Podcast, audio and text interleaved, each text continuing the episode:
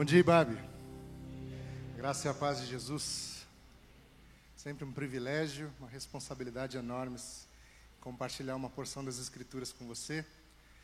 Quero convidar você a me acompanhar em uma leitura, a carta de Paulo aos Gálatas, no capítulo de número 5. Se você tem aí uma Bíblia no seu celular, no seu aparelho online, ou se você tem aí a Bíblia de carne e osso, abra, por favor, Epístola de Paulo aos Gálatas, no capítulo de número 5.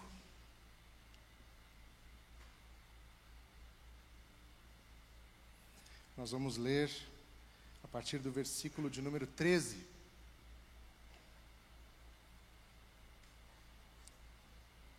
Eu leio na NVI, se você tiver alguma outra versão aí, tudo bem também. Irmãos, vocês foram chamados para a liberdade mas não usem a liberdade para dar ocasião à vontade da carne. Ao contrário, sirvam uns aos outros mediante o amor. Toda a lei se resume num só mandamento: ame o seu próximo como a si mesmo. Mas se vocês se mordem e se devoram uns aos outros, cuidado para não se destruírem mutuamente. Nós encerramos o ano de 2022 numa linda celebração de Ano Novo aqui. Se você estava presente, você teve a alegria de participar conosco. E nós fomos desafiados pelo nosso pastor com quatro dicas para um 2023 melhor, e não só para um 2023 melhor, mas para todos os anos, dicas que valem para todos os anos. E uma dessas dicas era: vai servir. Lembra disso? Vai servir. E eu fiquei com aquilo na minha cabeça, essa, esse jeito de falar me, me capturou. E fiquei pensando sobre serviço. E aí fui remetido a uma outra, um outro culto de virada de ano. Primeiro, a primeira celebração de virada de ano que eu passei aqui na IBAB com a minha esposa e meu filho no ano de 2018, logo que nós chegamos a São Paulo. E aí quando acabou a, a celebração e, e, e virou o ano, começou 2019, nós estávamos conversando, eu e Joyce, sobre a nossa oração para aquele ano. Estou falando de 2019. E lembro que a Joyce virou para mim e disse assim: a minha oração para esse ano foi: Deus me dá pessoas. Eu vou confessar para você que me bateu um orgulho, assim, sabe? Eu falei, cara, minha mulher é muito crente, cara. Olha a oração dela, assim: Deus me dá pessoas. Uma pessoa relacional, uma pessoa evangélica, legal, assim, que bom me dá pessoas. A minha oração foi um pouco diferente, relacionada a trabalho, relacionada às coisas que eu precisava fazer. E ela fez essa oração: Deus me dá pessoas. E Deus respondeu essa oração dela de um jeito muito bonito, daquele tempo para cá.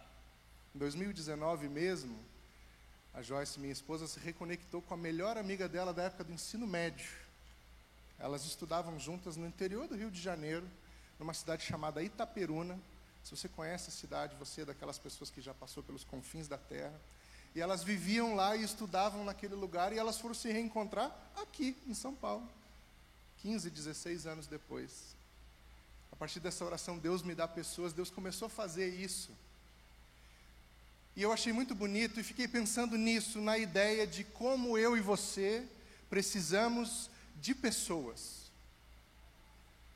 Talvez nós nos sintamos empurrados, empurradas na direção da solidão e do individualismo extremo. Porque se é verdade que o homem, o ser humano, é fruto do seu tempo, ou seja, tudo que acontece no tempo em que nós vivemos nos afeta de alguma forma, esse tempo em que nós vivemos é, inegavelmente, um tempo de egoísmo, de individualidades extremadas, um tempo do eu primeiro de forma que sair de si, sair da sua própria órbita, é sempre um desafio. Eu li um estudo esses dias do Instituto Americano de Estudos do Envelhecimento. Eu acho que o nome era esse. Dizendo que a solidão, o efeito físico da solidão, equivale a fumar 15 cigarros por dia. Imagina isso. Ficar sozinho, viver em solidão, afeta seu corpo tanto quanto consumir 15 cigarros por dia. E a essa altura do campeonato, eu e você já sabemos os males que o cigarro causa ao nosso corpo. De forma que a solidão faz isso conosco. A gente vive um tempo em que a gente acredita que as tecnologias estão ajudando a gente a, a nos mantermos conectados, mas a verdade é que vivemos sozinhos, sozinhas, porém com acesso ao outro. É uma coisa difícil de equalizar, mas é isso aí. Por outro lado, se há essa cultura de solidão e essa cultura de egoísmo e essa cultura de, de individualidade, há a cultura do relacionamento baseado na utilidade desse relacionamento. Eu me relaciono com você na medida em que você tem algo para me oferecer. A partir do momento que o que você tem a me oferecer já não me interessa mais, essa relação perde a razão de ser. Eu uso você, me aproveito de você, extraio de você aquilo que é bom para mim. A partir do momento que essa fonte seca, eu digo a você: ah, obrigado, valeu, até uma próxima. Então, de um lado, a gente tem uma solidão que mata, do outro lado, a gente tem relações que matam, porque são relações baseadas nessa lógica de extrair, extrair, extrair e sugar até o, o fim. Me lembro, eu não sei se choque é a palavra, mas o sentimento de estranhamento que eu tive quando nós chegamos em São Paulo em 2018. E enquanto a gente resolvia aqui as nossas coisas de mudança e tudo mais, que foi quando eu vim para Ibabe, nós ficamos hospedados num hotel pertinho aqui da Ibabe. E no hotel, no saguão do hotel, tinha um, um, uma parte desse saguão com uma plaquinha dizendo assim: área de networking. Eu fiquei pensando que era um lugar em que, em algum momento do dia, da noite, da tarde, as pessoas desciam, tomavam um café, conversavam, se conheciam. Ah, imaginei, na minha inocência, imaginei que era isso. Mas, na verdade, a área de networking era tipo um, uma prateleirinha cheia de cartões de negócios. Sabe cartãozinho? Cartão de visita? cheia de cartões. Aí você deixava o seu cartão ali e pegava da outra pessoa. Então, ah, eu sou tradutor, eu deixo meu cartão de tradutor aqui, pego o cartão do psicólogo que deixou aqui no saguão, e aí eu fiz o meu networking. E eu entendo a necessidade de uma coisa desse tipo numa cidade como São Paulo, uma cidade gigantesca, em que para você conhecer alguém, é, realmente não é simples. Né? Mas, ao mesmo tempo, é difícil chegar à conclusão de que nós precisamos desses métodos para nos conectar com as pessoas. Um dos livros mais vendidos que tem por aí se chama Como Fazer Amigos. Percebe a, a loucura disso? A gente precisa comprar um livro que ensina a fazer amigos. Tudo bem que o título do livro é maior que só Como Fazer Amigos. Como Fazer Amigos é metade do, do título. Mas ele é uma loucura. Pensar que a gente vive num tempo tão acelerado e tão individualista que tem alguém ganhando muito dinheiro vendendo livro te ensinando a se conectar com alguém. Se a gente vai para esse lado das relações que são, eu vou usar essa expressão, elas são baseadas nessa lógica do produto, sabe? Eu ofereço alguma coisa para você e você oferece alguma coisa para mim. A gente vai chegar num ponto que é o seguinte: nunca é o suficiente. O que eu tenho para oferecer para você, o que você tem para oferecer para mim, nunca é o suficiente. Não existe em nós, nós não somos programados com um dispositivo de saciedade. A gente não chega num ponto e fala assim: ah, não, agora sim, agora estou bem. Você pode achar que sim, mas não. Aí um filósofo lá chamado Epicuro vai dizer que nada é suficiente para quem o suficiente é pouco. Vou repetir. Nada é suficiente para quem o suficiente é pouco. E para quem o suficiente é pouco? Eu vou dizer, para mim e para você. Ah, não, Edu, não. Para mim, eu, eu sou pessoa assim, consumo consciente, eu sou tranquilo. Eu chego num ponto que eu estou super satisfeito. É mesmo? Tem certeza? Experimenta virar para o seu marido, para sua mulher e dizer assim: Eu te amo o suficiente. Te amo o suficiente. Será que vai, vai ser uma resposta satisfatória? Será que seu marido, sua esposa, seu namorado, seu namorado vai ficar assim? Como assim suficiente? Você não me ama demais? Você não me ama mais que tudo? De janeiro a janeiro, até o mundo acabar? Só o suficiente? E aí, como foram as suas férias? Foram legais. Mas só legais? Não foram extraordinárias? Foram maravilhosas? Não foram inesquecíveis?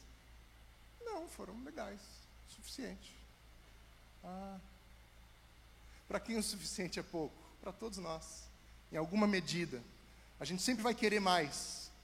Sempre mais. Inclusive, sempre mais.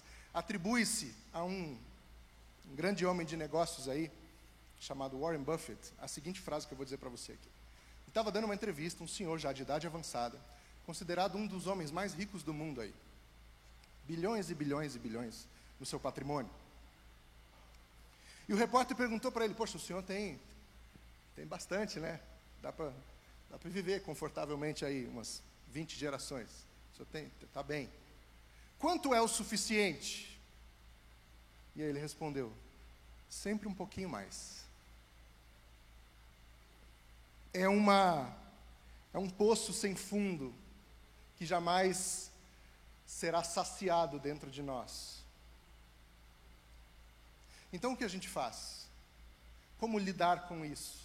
Como lidar com essa mentalidade de relações que são baseadas nessa lógica de exploração, de extração? Bom, o apóstolo Paulo, escrevendo aos Gálatas, ele diz: Olha, vocês, ah, foi para a liberdade que Jesus os libertou. E essa, esse trecho aqui, ele é um texto que precisa ser lido e relido com muita atenção, muito carinho e muita muita honestidade. Porque logo ali, ele dá a você uma deixa para que você viva a sua vida exatamente do jeito que você quiser, dando vazão a todos os seus instintos. Porque ele diz: Foi para a liberdade que Cristo libertou vocês, vocês são livres. E aí ele bota uma vírgula e diz: Mas, mas. Não façam uso dessa liberdade para viver na base do instinto é isso que ele está dizendo aqui quando ele diz para dar vazão às vontades da carne. A ideia aqui é que eu e você não vivemos movidos, movidas pelos nossos instintos, pelos nossos apetites, pelos nossos desejos. Nós, nós não somos sem freio, sem controle. Paulo está dizendo: vocês são livres, então usem dessa liberdade em favor do outro. Então, como é que a gente combate, como é que a gente inverte essa lógica de relações com base na utilidade das pessoas. Eu saio desse lugar em que você existe para atender às minhas necessidades. Eu saio desse lugar em que eu olho para você como um veículo, um facilitador dos meus desejos, dos meus projetos, dos meus sonhos. Eu saio desse lugar e me coloco no lugar de dizer para você: eu estou aqui para ser com você. Viver sozinho, viver sozinha, pode ter lá algumas vantagens. Você não precisa ficar dando satisfação da sua vida para ninguém. Você toma conta da sua agenda, do seu cronograma. Se você quiser não falar com ninguém, você fica assim, dessa forma. Se você quiser falar com alguém, você procura esse alguém. Você tem aí a sua independência ou um grau de independência. Só que ser alguém sozinho é ser ninguém. Porque nós não existimos sem outras pessoas. Nós só somos alguém a partir da relação com o outro. A ideia de indivíduo, a gente já falou isso aqui, eu, pastor André, pastor Grulha, pastor Ed, pastor Felipe, pastor Cláudio. A ideia de indivíduo, ela é estranha na Bíblia. A Bíblia fala sempre de coisas que são comunitárias e coletivas. E no tempo que ela fala, nas, no, nos poucos momentos em que ela fala para você fazer alguma coisa sozinho, está sempre num contexto de coletividade. Então esquece em nome de Jesus esse negócio de que você vive sozinho, sozinha, que você se basta, que é você por você. Apaga isso da sua cabeça, porque ser alguém sozinho é ser ninguém. Nós existimos totalmente, com plenitude, na troca, na comunhão, na comunidade, com o outro. É assim que a gente começa a vencer essa fórmula maligna de usarmos uns aos outros para o nosso próprio benefício.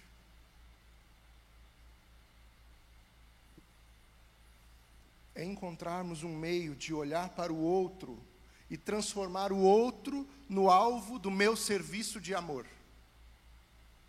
Transformar o outro no alvo do meu serviço de amor. Não é você que existe para me servir. Eu em amor, movido pelo amor de Jesus, quero servir você. Seja aqui na comunidade de fé, seja desempenhando o meu papel na sociedade, a minha profissão, a minha vocação. Eu quero servir você. Não é que você que existe para me servir. Esse tempo que a gente vive é um tempo muito complicado nessa mentalidade de que o outro existe para me servir. As pessoas estão muito empoderadas de si mesmas assim, e elas se impõem sobre o outro, porque elas têm a razão. Em outubro de 2021, nós reabrimos o nosso espaço para as nossas celebrações coletivas. Então, o mês de outubro inteirinho, nós celebramos aos domingos com o nosso, nosso time de voluntários de todos os ministérios da IBAB. E foi um tempo maravilhoso. Em novembro de 2021, nós abrimos o espaço da comunidade para celebração realmente comunitária. E só tínhamos dois protocolos a seguir, dois. O primeiro era fazer inscrição por um aplicativo. Uma coisa muito simples. Era baixar um aplicativo no seu celular preencher um cadastro lá que tinha, sei lá, cinco perguntas e botar, quero ir na celebração 11 horas. Pronto, era isso. Esse era o primeiro protocolo. O segundo era apresentar um comprovante de vacinação. E eu não quero realimentar esses ânimos, não, mas eu estou querendo dizer que as pessoas estão tão empoderadas de si mesmas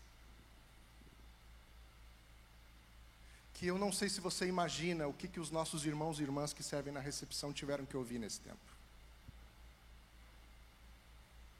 Não sei se você imagina o que nós, ministros, pastores, funcionários aqui dessa igreja, tivemos que ouvir, ler nas nossas redes sociais, por causa disso.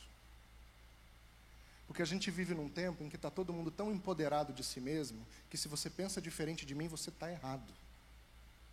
Não existe a possibilidade de eu estar errado. É você que está errado.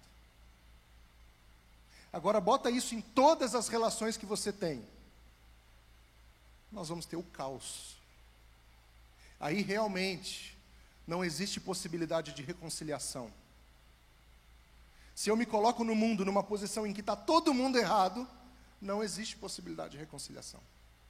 Se eu me coloco no mundo numa posição em que está todo mundo aqui existindo para me servir, para satisfazer as minhas necessidades, os meus desejos, o que eu acho certo, aí não tem reconciliação possível. Agora, se eu dou um passo para trás desse lugar aqui, olho para os meus lados, olho ao meu redor e penso que não, você não existe para resolver tudo da minha vida do jeito que eu quero, mas eu quero me colocar em um lugar de servir você em amor. Você pode pensar assim, Edu, você está sendo inocente aí. Você está sendo ingênuo com essa ideia de servir pessoas com esse amor sacrificial. Eu vou dizer, tudo bem, tudo bem. Mas é um risco que eu, eu, eu quero correr. Eu aceito correr esse risco. Porque eu aprendi na Bíblia que coisa mais bem-aventurada é dar do que receber. Então, se eu me coloco no lugar de servir você, e você, a partir do meu, do meu serviço, começa a abusar disso, fazer mau uso disso, isso diz muito a seu respeito e pouco a meu respeito. O apóstolo Paulo nos convida para olharmos para o outro com um olhar de amor e não de uso, não de exploração, não de agressividade. Parece que Paulo escreveu isso aqui esses dias, porque ele está dizendo: vocês ficam se mordendo, se devorando uns aos outros. Não é assim? A gente desaprendeu até a discordar. Não tem mais pensamento divergente entre nós. Se alguém pensa uma coisa diferente, a pessoa já ofende a outra, já agride a outra. E eu estou falando de qualquer coisa, tá? Não estou falando só dos, dos assuntos mais quentes aí, não. Estou falando de qualquer coisa. Estava falando com meu amigo Felipe Pina, que trabalha na comunicação, ele estava falando sobre futebol. é um assunto presente nas nossas conversas. Eu, eu, eu tenho, pastor Saldiba, o privilégio de torcer para o imortal tricolor Grêmio. É um sofrimento, tá? Mas é ok. E aí, conversando sobre a contratação maravilhosa que o time do Grêmio fez. Contratou aí. Eu vou pular a parte do futebol, que tem gente que não tem o menor interesse nisso, fica chato, né? Mas enfim. O Grêmio contratou um jogador muito bom. Discutíamos sobre a ideia de que se esse jogador vai valer o dinheiro que está sendo investido nele ou não. Aí já começam umas conversas assim, sabe? Ah, mas ele isso. Ah, mas ele aquilo. Ah, mas ele aquilo outro. Gente, a gente está conversando sobre um jogador que nem conhece a gente. Por que, que a gente está brigando? Por que, que a gente está discutindo? A pessoa discute por causa de, de coisa da televisão, por causa de novela, por causa de notícia, por causa disso, por causa daquilo. A gente desaprendeu a coexistir. O outro existe para mim. E se ele se desvia desse objetivo de existir para mim, ele não me serve mais. E assim nós vamos nos mordendo, nos devorando, nos destruindo, fazendo um péssimo uso da liberdade que Jesus nos deu. Porque sim, você é livre até para isso. Você é livre até para tratar o outro mal. Você é livre até para não querer se relacionar com ninguém. Mas aí eu vou te dizer, com base no que Paulo está dizendo, isso é um péssimo uso da sua liberdade. O que Paulo diz é: usem essa liberdade para servirem uns aos outros em amor. Porque coisa mais bem-aventurada é dar do que receber, meu irmão, minha irmã. Não existe experiência melhor na vida do que você dar de si e perceber que através desse, desse gesto de amor, Deus agiu. E Ele age. Através de mim, através de você. Isso aqui que Paulo está falando não é simplesmente uma coisinha, uma orientação só para as pessoas viverem bem. Isso aqui é o mover de Deus na sua igreja, no mundo. Paulo está escrevendo para a igreja: esse é o jeito que Jesus quer que vocês sejam igreja. Sirvam uns aos outros em amor. Parem de se devorar, de ficar se mordendo. As relações de vocês precisam entrar num novo, num novo formato. Como eu disse, pode ser, pode ser que seja a ingenuidade da minha parte, pensar que é possível um mundo assim. Eu quero caminhar para o fim da minha reflexão usando, nunca imaginei que eu fosse usar um exemplo desse, mas usando um exemplo da matemática para fechar essa reflexão. Se eu decido, é matemática complexa, então presta bem atenção. Se eu decido que a partir de hoje eu vou servir você com o meu amor, com a minha liberdade, com meus dons e talentos e recursos, com o meu tempo. Se eu decido que eu vou fazer isso por você, isso é uma unidade de serviço, vamos chamar assim, uma unidade. Eu decido fazer isso por você. Aí você decide fazer isso pela pessoa do seu lado. Aí já temos duas unidades de serviço. E aí a pessoa do seu lado decide fazer a mesma coisa pela pessoa do lado. E aí já temos três unidades de serviço. Você já percebeu onde eu quero chegar? Matemática é complexa. A partir do momento em que eu saio desse lugar aqui, em que eu paro de ver você como um instrumento para me servir, e passo a ver você como alvo do meu amor e do meu serviço, a gente entrou numa outra forma de relação. Nós não vamos mais nos devorar. Nós não vamos mais ficar nos mordendo. Nós não vamos mais ficar nos atacando, nos excluindo, nos empurrando, nos violentando. Porque a lógica da nossa relação vai ser outra. E, da mesma forma, assim não viveremos sozinhos, não viveremos sozinhas não é desejo de Deus para ninguém, meu irmão, minha irmã, que nós vivamos sozinhos. Não é. próprio, o próprio Deus, o nosso Deus, é uma pequena comunidade em si. A igreja começa quando Jesus diz que onde dois ou três se reunirem, Ele estará presente. Ah, tem coisas que você vai fazer sozinho, você pode estar lá no seu canto e você quer ler a Bíblia, você quer ter um tempo de oração, mas a sua experiência de fé, de espiritualidade, toda passa por uma comunhão, por uma coletividade, pelo outro. Então, como a gente vira essa chave dentro de nós? Pare de olhar para o outro como se ele fosse um instrumento para a sua satisfação pessoal, porque você nunca vai se satisfazer. Nunca.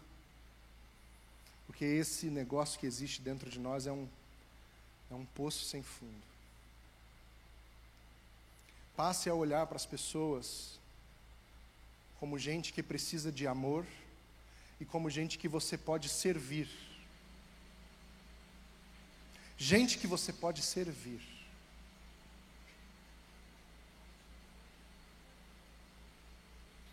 Usando a sua liberdade para a glória de Deus, do jeito que Deus espera, para que amemos uns aos outros, porque toda lei se resume neste mandamento: ame ao próximo como você ama a si mesmo. Servindo sem esperar nada em troca, porque senão você volta para a chave do da relação com base no, no que tem a oferecer. Por que você está fazendo isso? Porque sim, porque eu amo Jesus e amo você. Ah, mas eu não tenho nada para te dar. Tudo bem, não estou esperando nada em troca. Se você for fazer isso por outra pessoa, já está pago. Geralmente eu encerro esse, esse momento falando amém e saio. Mas eu eu gostaria de encerrar diferente hoje. Eu gostaria de convidar você a um tempo de oração. E fica tranquilo, fica tranquilo. Não vou pedir para você ficar em pé. Não vou pedir para você vir aqui à frente. Fica tranquilo aí. É, você e Deus e nós todos juntos aqui orando juntos. Mas eu gostaria muito de pedir a Deus que nos ajudasse nessa difícil caminhada de sairmos dessa órbita de nós mesmos. É muito difícil a gente parar de olhar para nós como centro do universo. Porque ensinaram para a gente que se a gente não pensar na gente, quem vai pensar, né? Se a gente não fizer pela gente, quem vai fazer, né? Mas aqui no reino de Deus funciona diferente mesmo. Se você não pensar em você, eu penso. E eu estou aqui para servir você. Vamos orar? Deus, nosso Pai, obrigado. Obrigado pela Sua palavra. A Sua palavra que sopra vida dentro de nós. Eu oro, meu Deus, pelos meus irmãos e pelas minhas irmãs, por mim também, para que o Senhor sopre no nosso coração esse renovo da tua presença. E esse jeito de olharmos uns aos outros com os teus olhos, e de servirmos uns aos outros com o teu amor.